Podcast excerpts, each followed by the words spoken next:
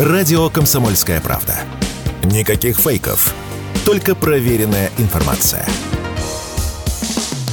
Что будет? Честный взгляд на 11 августа. За происходящим наблюдают Игорь Виттель и Иван Панкин. Мы продолжаем наш эфир. Иван Панкин и Игорь Виттель в студии радио «Комсомольская правда» по-прежнему. Я напоминаю, что трансляция идет во ВКонтакте. Там у нас есть группа «Радио Комсомольская правда». Ставьте лайк, пишите в комментариях жалобы, предложения, темы гостей для эфиров. Впереди большой перерыв в середине часа. Там снова будем отвечать на ваши вопросы. Вопросы там же, пожалуйста, в комментариях и пишите. Подкаст-платформы, разумеется, это CastBox, Яндекс.Музыка, Google Подкаст, Apple Подкаст – и замечательный агрегатор, который называется podcast.ru. Прям там можете слушать любые проекты и программы, в частности, наши. Ну и наши телеграм-каналы Панкин и Виттель Реальность. К нам присоединяется Олег Царев, бывший депутат Верховной Рады. Олег Анатольевич, мы вас приветствуем. Здравствуйте. Здравствуйте, Олег Анатольевич. Э, почитал вашу колонку на Rush Today. И э, вы, ссылаясь на иностранные СМИ, пишете, что все чаще заговаривают о мирном процессе, а особенно сравнивают его с корейским, так сказать, вариантом. Э, и вы рассказываете, чем это отличается и чем плох корейский вариант. А расскажите для наших радиослушателей и попытаемся вообще поговорить о том, а нужен ли нам мирный процесс и вот такая заморозка.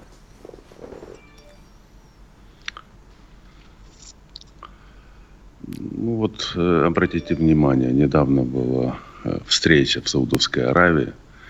Ее еще достаточно часто называют саммит, хотя это не саммит. Саммит – это встреча руководителей, встреча в верхах. Здесь встречались помощники. Да? И Зеленский, э, подавая итоги саммита в Украине, говорил о том, что обсуждали исключительно его план из 10 шагов, который Врет. фактически фактически указывает капитуляцию в России. Россия уходит, становится на коленях э, на бывшей границе Украины и принимает наказание, выплачивает э, репариации. Репатриация. Репарация, да. Угу. Репатриация, да. И, и вот, вот в этом состоит мирный план. Дело в том, что сама идея запустить вот этот, э, эту встречу, да, этот саммит, она происходила после того, как прошла достаточно удачная встреча, а вот тут уже действительно был саммит вместе с, который проходил в России с Владимиром Путиным, и надо было перебить эту информацию. Вот. Достаточно да, что касается Украины. В Украине внутри показали, как это победные были реляции. Но э, по сообщениям из иностранных СМИ э, оказалось, что э, идею вот э, капитуляции, да, вывода России за э, территории э, Украины 91 года, границам 91 года, не обсуждались вот обсуждались как бы в принципе вот мирный план. И, знаете, если, из, если брать пункты территориальная целостность Украины, второй пункт э, прекращение огня, и поменять их местами, и все-таки вывести прекращение огня на первый, на первый пункт, а оставить вопрос территориальной целостности Украины вторым пунктом. И здесь надо понимать, что территориальная целостность Украины не должна при, противоречить территориальной целостности России. А Владимир Путин вынес вопрос на э, голосование и изменение Конституции. У нас теперь четыре региона принадлежат Украине, принадлежат э, бывших четыре региона Украины входят сейчас в Российскую Федерацию. А не пять, Поэтому а фактически... Крым? Ну, ну Крым это... Крым давняя история. Русская, да, это давняя история. Вот. Э. И таким образом, фактически, в общем-то, все заговорили на Западе о том, что фактически это идет, э, э, идет корейский вариант. Почему корейский? Потому что, в принципе, вот, я не знаю, но я инженер-физик по специальности, да, вот так уж получилось, что достаточно долго занимался на Украине политикой.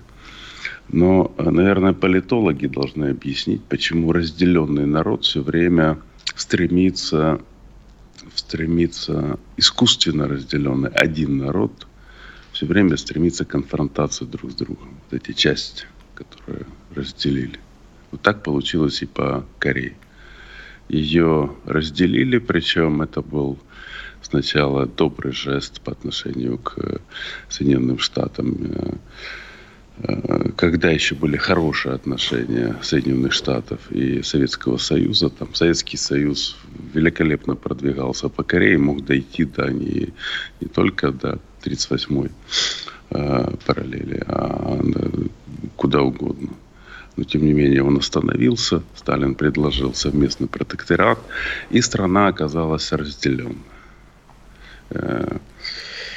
Ким Ир Сен, боец фашизмом, возглавил, бывший боец фашизмом, да, возглавил э, ту часть э, Кореи, которая была, в общем-то, народная, и э, из Соединенных Штатов э, быстренько вернули Ким Сен Мана, который тоже сражался с японцами, да, правда, и даже находился в заключении, бежал,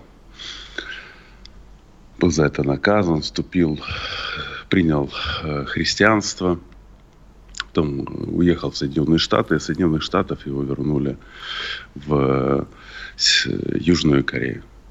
Два режима нельзя было назвать демократическими, но надо отдать должное. В тот момент времени у Ки, Ким Ир Сена была действительно поддержка населения, и он был действительно народным любимцем. Но если, а простите, вот, Олег, я вас перебью, это если сравнить все-таки с тем, что сейчас происходит между Россией и Украиной, кого с кем можно сравнить? И э, кто тогда, собственно, победил? Кому выгодно было не продолжать этот конфликт? А вы знаете, вот здесь, в этих конфликтах, когда мы будем брать вьетнамский конфликт, вот корейский конфликт, Иран, Ирак, здесь очень интересно. Здесь в какой-то момент времени проявляются аналогии одни, какие, какие в какой-то момент другие. Вот в частности во Вьетнаме и в и в Корее э, Соединенные Штаты чрезвычайно боялись начать Третью мировую войну и применить э, требу и вмешательство Советского Союза по полной программе. И вот из-за этого сдерживали свои действия. Здесь вот видите, какая ситуация. Да, ну, кончилось тем, что три года было войны, причем год был очень активной войны – между Северной Кореей и Южной Кореей. И э, два года топтания на месте топтание на месте по той причине, что, в общем-то, уже и американцы были готовы остановить э, это противостояние. Было понятно, что у нас примерно одинаковое количество вооруженных сил, две системы примерно одинаковые по силам, а примерно одинаковая армия, коммунистическая, капиталистическая. Э, рядом Китай, Соединенные Штаты далеко. И э, было понятно, что война идет позиционно возле вот этой самой 38-й параллели. Надо останавливать войну. Но два года не могли справиться с э, Ли Синманом. Ли Синман э, Олег Анатольевич, давайте не будем сорвал. пересказывать всю историю Корейской войны, да давайте просто да вот я... ближе да. к действительности. Нужна а нам сейчас заморозка, и нужна ли она Украине? Идем а мы вы туда просто не нет? понимаете, вы сидите, задаете вопросы, которые не понимаете. А здесь параллель прямая. Точно такая же ситуация будет с Зеленским. Один в один. Зеленский сделает все для того, чтобы ни в ни в коем случае не подписать мирные соглашения. Это то, что будет предстоять. Соединенные Штаты будут давить на Зеленского для, для ради того, чтобы он поменял свою позицию. И вообще все, что мы сейчас наблюдаем, если мы возьмем э, доклад корпорации РЕН, где-то более полугодичной давности, где они написали о том, что Соединенные Штаты получили от конфликта на Украине все, что хотели, и дальнейшая эскалация грозит непредвиденными рисками. Вот э, и дальше мы видим, в общем-то, и там было написано о том, что Соединенным Штатам лучше этот конфликт заморозить и прекратить. Все, что хотели, Соединенные Штаты получили. Они поставляют энергоресурсы в Европу, место, место России, чуть было не сказал Советского Союза, место России. Они э, консолидировали НАТО, они, э, ну, э, они получили военные заказы в сложное очень время – поддержали свою промышленность, причем военные заказы – это весь Европейский Союз. Все начали тратить больше, а в основном поставляют оружие Соединенные Штаты. Вот таким образом, в общем-то, Соединенные Штаты получили все, что хотели, а дальше идут риски. Один риск – это применение Советской э, России ядерного оружия. А если применять ядерное оружие, что делать тогда Соединенным Штатам? Втягиваться в, э, в ядерную войну они не хотят. Они не хотят они этого боятся. Второй риск о том, что Россия ввиду политических катаклизмов э, рассыпется, и Китай возьмет контроль под, над Южной Сибирью, над, ну, вообще над Сибирью, да, над природными ресурсами Российской Федерации. Им это тоже не нужно. Олег Анатольевич, Я давайте нет... паузу сделаем, уйдем на перерыв, после этого вернемся и продолжим. Олег Царев, бывший депутат Верховной Рады, Иван Панкин и Игорь Виттель. Вернемся, как я уже сказал, после перерыва. Спорткп.ру О спорте, как о жизни. Что будет?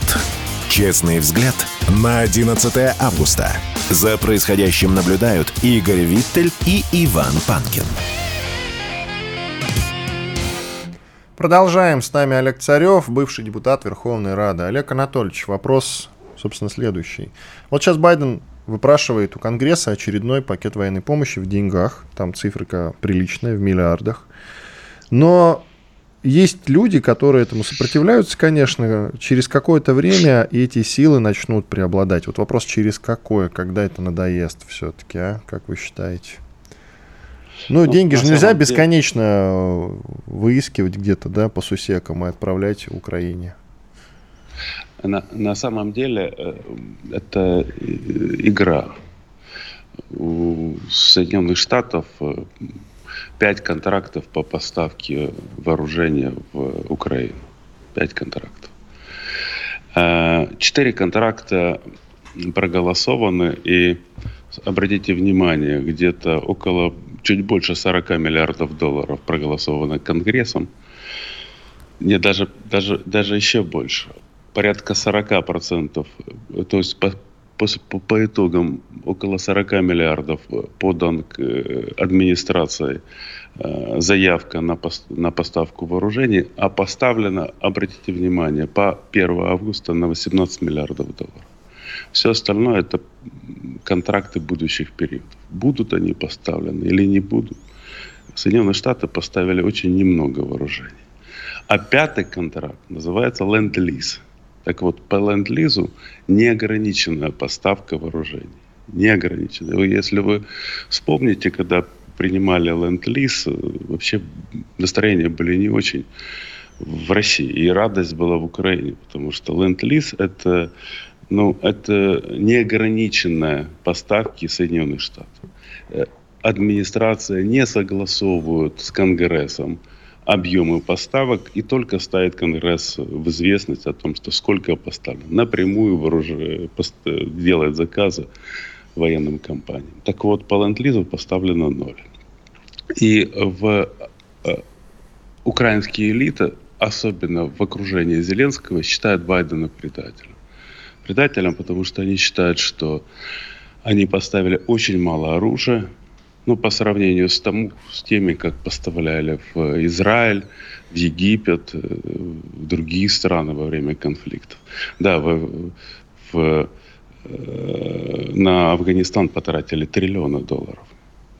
И с другой стороны, Зеленский понимает, что Соединенные Штаты гонят его в наступление с явно недостат... с недостатком вооруженных сил. И э, Зеленский понимает, почему. Потому что задача Соединенных Штатов до президентских выборов каким-то образом разобраться с этим конфликтом. А, а разобраться это в идеале, чтобы э, Украина подписала некие соглашения с Российской Федерацией и купировать этот конфликт. А Украина не может подписать, нет президента, неважно, Зеленский это будет или кто-то другой, который подпишет это соглашение. Потому что в Украине население считает, что подписывать сейчас соглашение с Российской Федерацией, ну, это все равно, что я не знаю как. Ну, вот они приводят такой пример. Это все равно, что если бы Советский Союз подписывал соглашение с э, Германией в тот момент, когда немецкие танки стояли под Москвой. Они уверены о том, что они, население в большей своей массе уверены в том, что Украина там чуть ли не дойдет до Москвы и победит в этой войне. И для того, чтобы Украина поменялось настроение в Украине, нужен большой проигрыш. Вот то, что мы сейчас наблюдаем, э, наблюдаем как неудачное контрнаступление в Украину, это, это и есть тот проигрыш. Но зная хорошо Украину изнутри, зная настроение в Украине изнутри, я хочу сказать, что расчеты американцев неправильны. Не получится. Все равно это не тот масштаб проигрыша, который поменяет настроение внутри Украины. А для того, чтобы поменять их полностью, нужен какой-то глобальный проигрыш. К сожалению, так устроена политика здесь. Смазывающий механизм – это кровь простых людей. Вот чем больше людей сейчас через кровавую мясорубку Украина прогонит, тем быстрее закончится этот конфликт. Но я уверен, что Зеленский не подпишет соглашение. И э, тогда Соединенные Штаты будут вынуждены идти на корейский вариант. Корейский вариант, почему его называют корейским вариантом? Потому что э, руководитель Южной Кореи Ли Сен Ман категорически отказывался подписывать мирные соглашения с Северной Кореей. У, и э, проходили переговоры. Там даже была такая сцена, когда собрали их вместе представители Северной, Южной Кореи, посадили напротив себя. Два часа сидели, ненави... ненавидящими глазами смотрели друг на друга и молчали. Вот. И в конце концов подписали соглашение Китай, Соединенные Штаты и э, Северная Корея. Подписи Южной Кореи под мирными соглашениями нет. Под прекращением огня есть. Под мирными соглашениями нет. Этот конфликт когда-нибудь обязательно вспыхнет. Любая гражданская война не кончается до тех пор, а Корея это классическая гражданская война, до тех пор, пока одна сторона не победит. Вот, э, э То есть замораживать Западе... конфликт смысла нет никакого. Только идти Но... до конца. Если мы заморозим конфликт на Украине, мы, этот, э, мы эту проблему передадим нашим детям. Понятно. Спасибо большое. Олег Царев, бывший депутат Верховной Рады, был с нами на связи. Дай отбивку, пожалуйста, Жень. Что будет? Так, есть у нас и другие темы для разговоров, как американцы, например, э, с Ираном договорились об отмене э, сидящими в заключении гражданами, ну, обеих сторон, разумеется. Ну да, там не очень понятно, кого собираются в Америке выпускать, а Иран выпустит пятерых в основном американцев иранского происхождения, которые находятся в тюрьмах Ирана. У одного из них еще английское гражданство. Ну, в общем, личность трех известна, с один непонятно, но еще один находится под домашним арестом. Плюс к этому, к обмену, значит, договорились о том, что разблокируют 6 миллиардов долларов иранских, которые находятся там барабан, опять-таки, на счете в Южной Корее, которые все время там были заблокированы. А договорились о том, что, значит, после того, как разблокируют и переведут в Катар, где Иран получит к ним доступ, деньги не просто разблокируют, Иран их может потратить только на гуманитарные программы, закупку продовольствия и лекарств. После этого Иран, значит, выпускает пятерых а, американцев, э, ну, они все иранского происхождения, судя по всему. А вот кто в Америке, это вот не очень понятно. Поэтому будем наблюдать. Но тут, конечно, интересные аналогии, потому что я так понимаю, что готовится большой обмен между Россией и Америкой. Но вот я бы тут потребовал, конечно, разблокировки всех наших активов. Точнее, вот то, что они у нас заморозили золотовалютные резервы 300 Нет, слишком не миллиардов. пойдут они. Ну, конечно, не пойдут. Что тут, даже мечтать об этом не стоит. ну, бы. требовать надо, требовать. Да, Они- они Требовать меч- надо, мечтать при этом не стоит. Но Да. они, во-первых, не могут найти, где они, поэтому тут тут еще Слушай, вопрос. но какую часть не могут найти, какая часть известна, где и на каких счетах, плюс А, э, ну, Швейцария там не это перестает что-то Это замораживать. крайне любопытно, кого будут менять, потому что, например, а, ежели Америка будет настаивать, чтобы мы выпустили и отдали ей экстремиста Навального, то будет понятно, чей это был агент. Ну, так уже всем будет понятно. А, ну, есть еще интересные, там же продолжают у нас сидеть э, и журналист и Эван Гершкович, и этот морской пехотинец, по-моему, его еще не выпустили, не меняли, да, баскетболистку М, поменяли. только. Баскетболистку поменяли, да. Да. Ну вот и посмотрим. Будто у них больше нашего есть, но есть люди, которых тоже бы нам хотелось вернуть домой. Я думаю, что обмен все-таки состоится в самое ближайшее время, действительно, и он пройдет именно вот под лозунгом «меняем одного на другого» и все, без дополнительных каких-то, как ты говоришь, требований. Ничего дополнительно требовать не надо, просто обменяемся и все.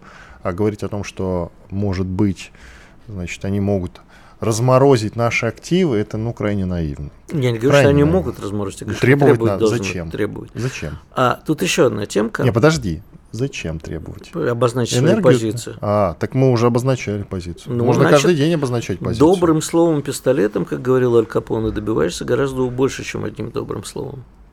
Ну, это тогда тебе к депутату Федорову надо. Но потом, нет, я не, я не хочу к депутату Депутат. Федоров с нодом по удар по Вашингтону. Да вот не надо меня на одну доску ставить. Нет, ну, Женей. секундочку. секунд- Ты говоришь, э, приводишь цитату Аль Капоне, да. Значит, значит, надо сделать так, чтобы им было выгодно хотя бы какую-то часть денег А у разморозить. тебя есть варианты какие-то? Ну, можно захватить каких-нибудь еще американцев, посадить у нас в тюрьмы, которым очень нужно будет вернуть. У нас, в конце концов, вот Мы с смотри, тобой постоянно рассуждаем вот э, на тему права. Я регулярно повторяю одно и то же. Я бы хотел, чтобы Россия была правовым государством. Очень бы просто хотелось. так сажать в тюрьму никого не Вань, надо. я бы вообще хотел, чтобы э, Россия была антиамерикой, но не в момент специальной военной операции. И я тебе хочу сказать, мы регулярно, вот вчера тоже долбанули по месту скопления иностранных наемников на оккупированной части Запорожья, но мы не можем предъявить, в плен надо брать, слать судоплатовские бригады, захватывать, тащить к себе, показывать, а и говорить, ребятки, вот смотрите, цельный американский генерал у нас есть. Скандал-то какой? Менять не хотите? Генерала ты лихо, конечно, Ну, я загнал. к примеру. Да, ну это ты хорошо прям взял сразу с верхушечки, прям генерала, живого. настоящего. Фельдмаршала. Ты Правда, там нет такого звания. Ну, ничего. Представляешь, это Бригадного ре- генерала. реально у нас будет пленный э, генерал американский. Бригадного генерала. А это да. отлично. Я, правда, сомневаюсь в такой Поменяем на, поменяем близко на к фронту Трампа. не подходят, Поменяем на ты. Трампа. «Комсомольская правда». Радио, которое не оставит вас равнодушным. Что будет? Честный взгляд на 11 августа. За происходящим наблюдают Игорь Виттель и Иван Панкин. Мы продолжаем наш эфир. К нам присоединяется Валерий Корнеев, экономист и политический аналитик. Валерий, мы вас приветствуем. Доброе утро. Здравствуйте, Валерий. А вот скажите, пожалуйста, что там опять Центробанк задумал со ставкой? Со ставкой ключевой, да. Только так, чтобы понятно было и простым людям. Ну вот ее повысят, эту ставку, и чего? Повысится стоимость кредитования в первую очередь для людей и для, в том числе и для ипотеки, и для реального сектора экономики. Продукция станет дороже и начнет раскручиваться инфляция. Еще дороже. Опять цены вырастут. Несомненно. Отлично. А до каких, доколе, до каких пор они будут расти? Ну, вы знаете, тут история ведь на самом деле, если там, не, не, не совсем э, для простых людей можно сказать, что можно долго ругать наш Центробанк или наш финансово-экономический блок, но подозревать их в том, что они наносят умышленно ущерб стране, в общем, я думаю, что это не- неадекватная э, оценка. Так, Это всё-таки- защищайте, защищайте. не, я значит, не да. защищаю, не, я не защищаю. Они на самом деле а, делают лучше там для бюджета и для а, в общем, такого финансово-экономического сектора и сохраняют наши отношения с МВФ, которые непонятно, надо нам сокращать или нет. Но с точки зрения обычного а, человека, это все за его счет. То есть все происходит, все происходящее, э, так сказать, э, вот э, хорошее для бюджета, для страны вообще ну, и я имею в виду для нашей, нашей, наших взаимоотношений с Международным валютным фондом, это все за счет обычного населения. Прекрасно. Накануне, кажется, у Соловьева слышал прекрасную мысль. Почему? Вопрос к нашим депутатам и сенаторам от него. Повторю и в нашем эфире. Почему никто не отправляет официальный запрос в Центробанк, чтобы Эльвира Сахибзадна ответила, почему, например, у нас курс вдруг внезапно увеличился, ну и цены продолжают расти. А скажите, пожалуйста, во-первых, возможно ли просто отправить действительно депутатский запрос в ЦБ, и Набиулина обязана будет на него ответить, станет ли она это делать, и что она может ответить. Вот такой вот набор вопросов скромный. Ну, во-первых, она это делает регулярно. Насчет депутатских запросов э, я не уверен, что они есть, но так как руководители Центробанка выступают регулярно, вот тут зампреды постоянно выступают, в том числе опять утверждают, что а, учетная ставка будет опять повышена в ближайшее время на а, еще на 1%. И, э, а зачем? Ну, Чем мотивирует Валерий? То есть позиция а... Центробанка, ради чего это делается? Ну, я не буду пересказывать позицию Центробанка. На мой, на мой взгляд, э, Тезисно. те, те аргументы, которые они, ну, те аргументы, которые они э, используют, ну, как у нас, как обычно бывает, все наоборот. То есть для того, чтобы у нас, у нас якобы увеличивается резко э, промышленное производство, резко растет экономика, значит, увеличивается потребление, людям становится слишком хорошо, а экономика перегрета, и для того, чтобы немножко э, улучшить э, состояние экономики, то есть немножко охладить, чтобы не сорвалась она э, в гиперинфляцию, значит, мы мы повысим учетную ставку. На самом деле все наоборот э, с точки зрения политэкономии, а не с точки зрения той, той мантры экономической, там, так называемого учебника экономикс, по которому нас пытались последние 30 лет учить. Но я думаю, что и, и Набиулина, и другие руководители Центробанка это все-таки понимают. Может быть, не понимала э, реально Ксения Юдаева, которую недавно с э, должности первого зама Центробанка перевели в должность должность советников. Ну, тут вот люди, которые лично с ней знакомы и долгое время общались, действительно говорят, что она действительно не понимала, что политэкономия – это совсем не то, что нам а, пытались 30 лет, наз... 30 лет подряд учить в экономических и финансовых вузов. В общем, нам внедряли в голову наших экономистов и в голову наших финансистов вот эту э, либеральную парадигму, которая, а, в общем, основана на одном. Надо следовать э, тем указаниям, которые поступают из ФРС, МВ МВФ и Банка международных расчетов в Базеле, и будет всем счастье. Ну, счастье не наступило, а в результате огромные наши средства были перекачаны э, на Запад э, для использования в их экономиках. Ну, в общем, для этого, собственно говоря, э, вот эти все мероприятия в течение 30 лет по внедрению западной парадигмы в наши головы, они, в общем, и использовались, чтобы без всякого военной, военного вмешательства мы добровольно отдавали свои деньги им в, в их экономику, думая, что так и, так и надо делать. Но, тем не менее, при всей моей нелюбви к руководству ЦБ нельзя не отдать им должное. А весь прошлый год, да в общем части этого, они всячески удерживали рубль и, э, в общем, сделали так, что это не привело к финансовой катастрофе, которая могла бы произойти. А еще их очень любит наш президент, считает, что курс верный. Так, а, ну...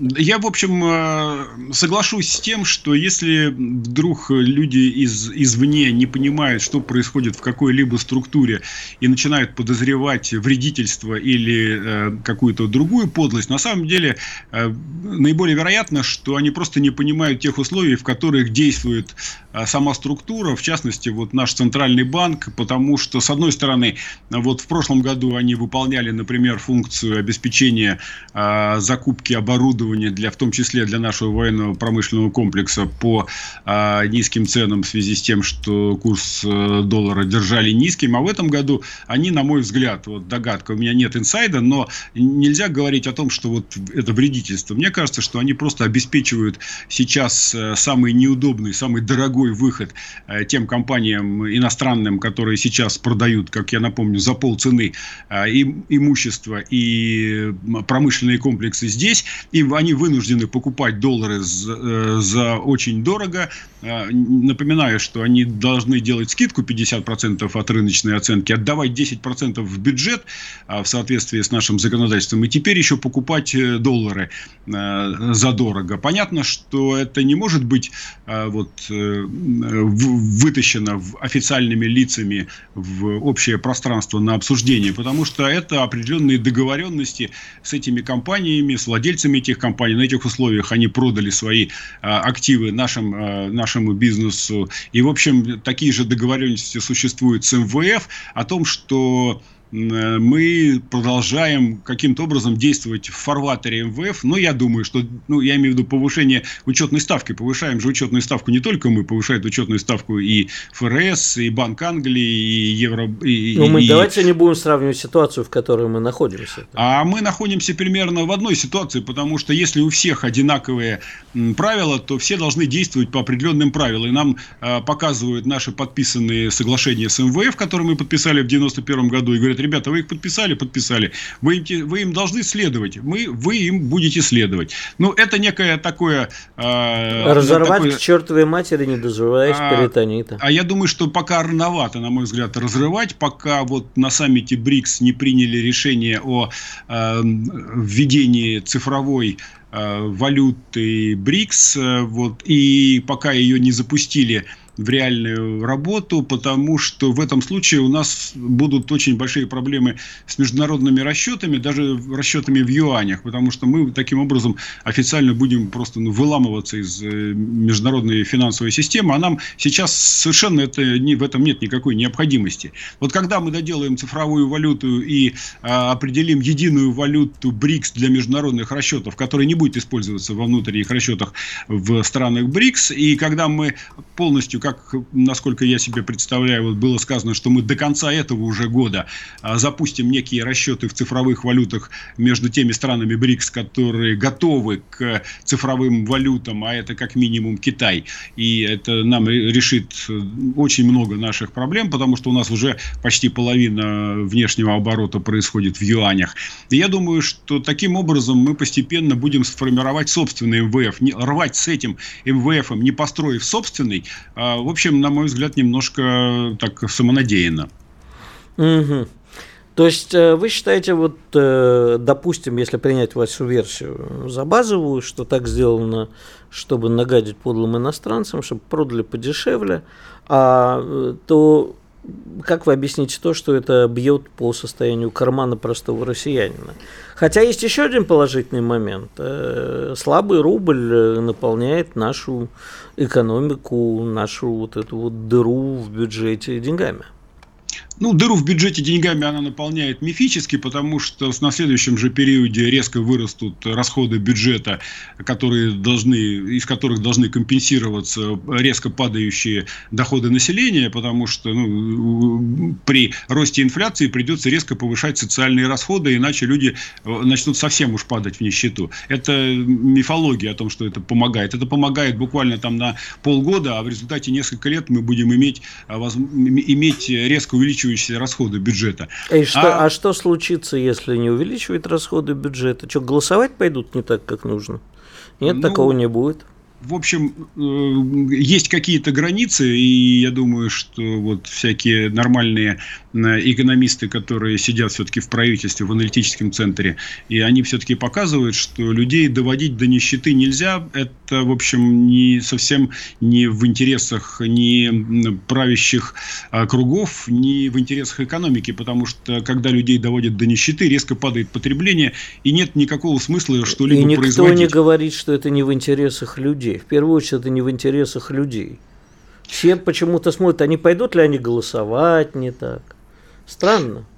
Ну, я думаю, что у нас, у нас люди очень терпеливые и не пойдут голосовать маленькое количество людей, а люди, которые в основном живут на периферии, а таких очень много, они очень такие лояльные, да. лояльные к власти, и они помнят еще 90-е, если бы они их забыли. Валерий, оставайтесь с нами через две минуты, вот еще есть пара вопросов, зададим. Валерий Корнеев, экономист, политический аналитик, через две минуты вернемся. Радио «Комсомольская правда».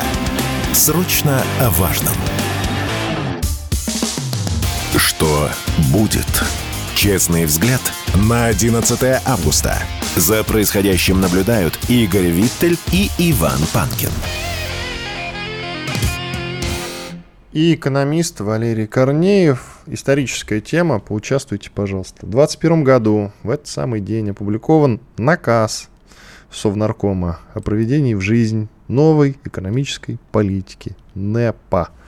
А вот сейчас вот можно ли, скажите, пожалуйста, задумать, объявить и, конечно же, вот, создать, провести, запустить какой-нибудь проект типа НЭПа? Глобальный, большой?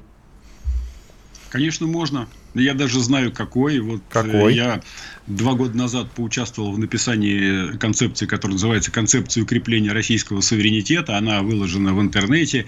Ее э, я даже популяризируют достаточно серьезные нашей политики. Э, я принимал участие в написании этой концепции, где из, из этой концепции следует, что а, те успехи, которые были достигнуты Америкой после Великой депрессии, Японией после Второй мировой войны, там Францией, Германией и всеми остальными странами, которые, в общем, достаточно э, серьезно подняли свой экономический уровень, основаны на правильном использовании суверенной миссии, которая была направлена в, на проектное финансирование, которая была направлена э, на повышение э, сказать, э, вложений в экономику со стороны государства. И, в общем, э, э, это то же самое, что, например, сейчас говорит наш премьер э, Михаил Мишустин. Единственное, что у него проблема в том, что он, у него правильно выстроенная уже система, и Э, фонд развития промышленности работает, и фонд развития территории работает, и аналитический центр работает, который является прообразом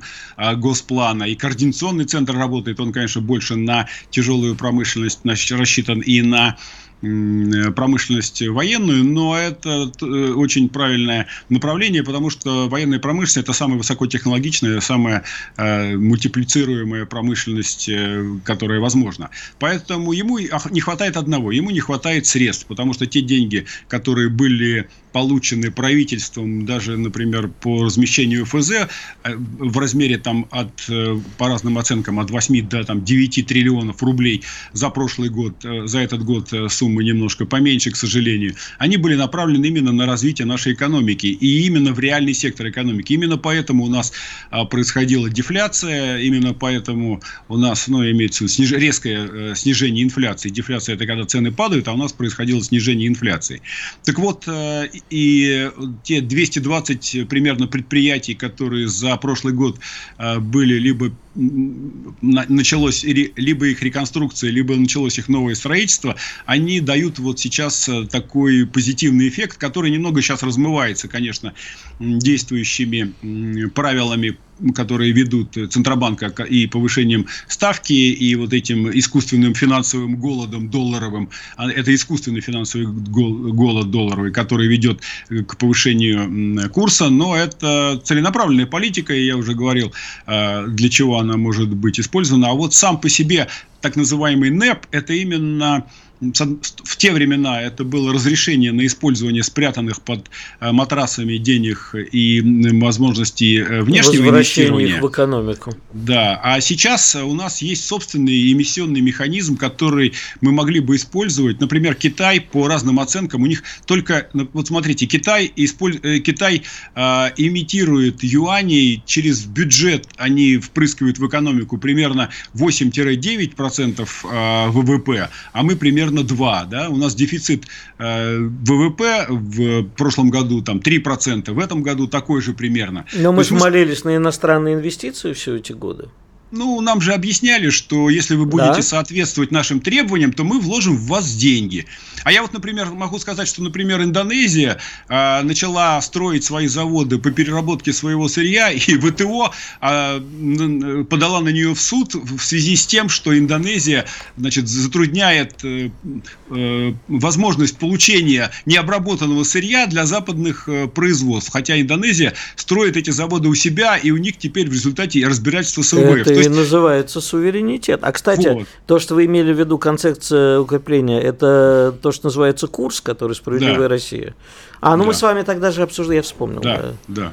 Так вот, э, там все это описано, и это описано не на, не основе, не на основе наших э, фантазий, а именно на основе анализа э, развития экономики, начиная с... Там был такой э, ученый...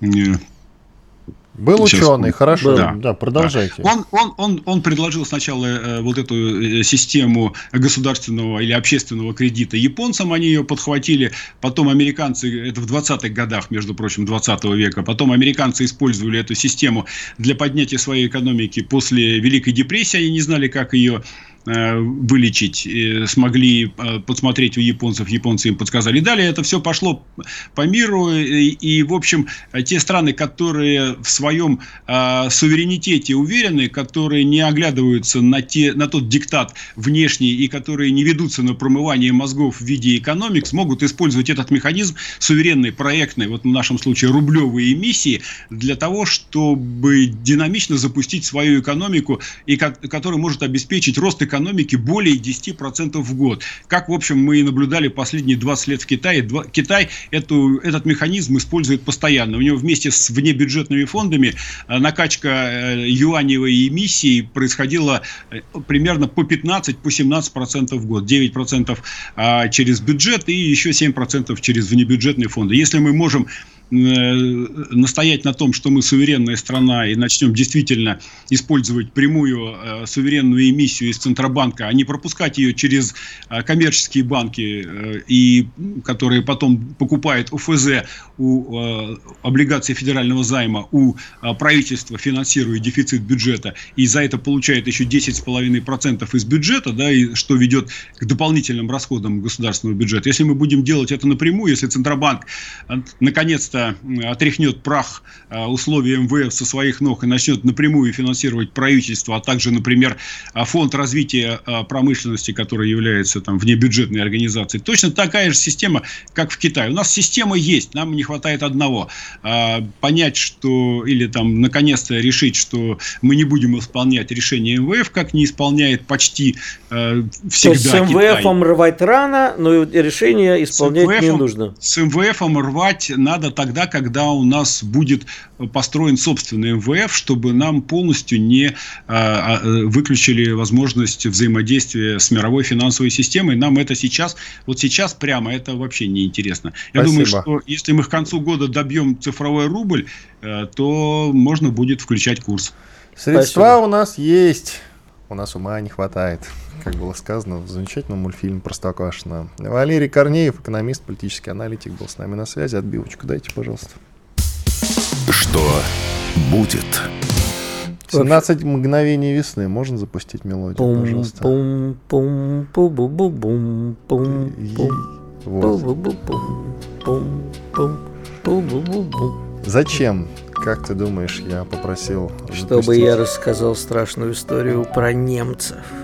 Вообще-то нет, Игорь. Но, кстати, хорошо ляжет, наверное, да. На самом деле я попросил запустить эту замечательную мелодию, потому что в 1973 году, 50 лет назад, полвека назад. Вышло 17 мгновений весны. По центральному телевидению начат показ телефильма «17 мгновений весны». Друзья, хороший повод пересмотреть, кстати, вот честное слово. Вот сейчас многие ищут какие-то сериальчики на вечер. Да, пожалуйста, пересмотрите. 17 мгновений весны. Он а, ничего не потерял в качестве своем. Он по-прежнему конкурирует с лучшими мировыми сериалами. Я вас в этом уверяю. Вот начнете смотреть, не оторветесь. Ну все, поиграли и будет. Слушай, ну я с тобой не соглашусь. То есть, конечно, качество прекрасное. Чтоб ты провалился. Что это? Чтоб ты провалился, честное слово. Давай, рассказывай про своих немцев проклятых. Нет, я сначала про 17 мгновений весны, но все-таки смотреть, э, серьезно воспринимать немцев, которые играют визбор, броневой и так далее, ну это как-то все-таки слишком гуманно выглядели немцы в этом сериале. А многие же писали Вы- вы- потом. да, и это самое. Визбору потом писали, спасибо, спасибо. Да, да, просто Родственники, да. Там прямо невольно к э, некоторым немцам начинаешь испытывать симпатию, к, к Мюллеру вообще любовь. Ну, а зачем выпускать такой... А, Игорь, это делали люди в целом и допускали на экраны, я про цензуру, люди, которые воевали, они имели на это право. Вот Ну, они так это видели. Леознова не воевала, конечно. А при чем тут это? А Ну, согласовывали кто? Слушай, ну, так как видел, ладно, не будем спорить. В целом это в- люди, которые так или иначе знали лучше нашего, что такое война. Зато, Вот я, они так увидели. зато я хорошо помню, хоть и маленький был, как пустели улицы. То есть, когда это шло по центральному телевидению в первый раз, на улице не было никого. То есть вообще, можно было, не знаю, что делать. Не знаю. Можно было не знать, что делать. Все сидели Не дома знаешь, не делай, Игорь. Да. Давай, ты там А, про, про то, немцев, как немецкие да, фирмы мы- зарабатывают на войне. Мы же все время тут и наши гости рассказываем э, про то, как немецкая экономика рушится. А вот я тебе только одну цифру скажу. Э, Немецкий производитель оружия, компания Rheinmetall, заказали от государства, немецкое государство, и заказал три- на 37 миллиардов евро, это только вот в начале года. То есть они там, ежели посчитать, а на одних снарядах заработают 24 миллиарда. Вот мы говорим, кому война, кому погреться. Оружейные компании зарабатывают такие деньги, что это перекрывает расходы, только дает им правительство, а зарабатывают частные Сверхприбыли все равно нет. Где они энергоресурсы закупают сейчас немцы? Напомни. я думаю, что у них все равно хорошо. Они, кстати, продолжают. Я вчера посмотрел э, на наши поставки газа продолжающиеся через Украину, которую мы еще за транзит платим. Вань, ты не хочешь этого знать. Мы по-прежнему нашим врагам поставляем... Это все равно, что дизель во время Второй мировой войны Гитлеру поставлять. Панкин и Виттель были здесь, остались довольны. До свидания. Я знаю, что такое просто Мария, и богатые тоже плачут. И мне от этого, друзья, грустно. Я хочу быть зумером. Я хочу смотреть на кассету, аудиокассету с пленкой и думать, что это, понимаете? Карандашик вставляешь, пленку подкручиваешь. Ну, Да а- я знаю, Игорь, в этом и проблема. «Комсомольская правда». Радио, которое не оставит вас равнодушным.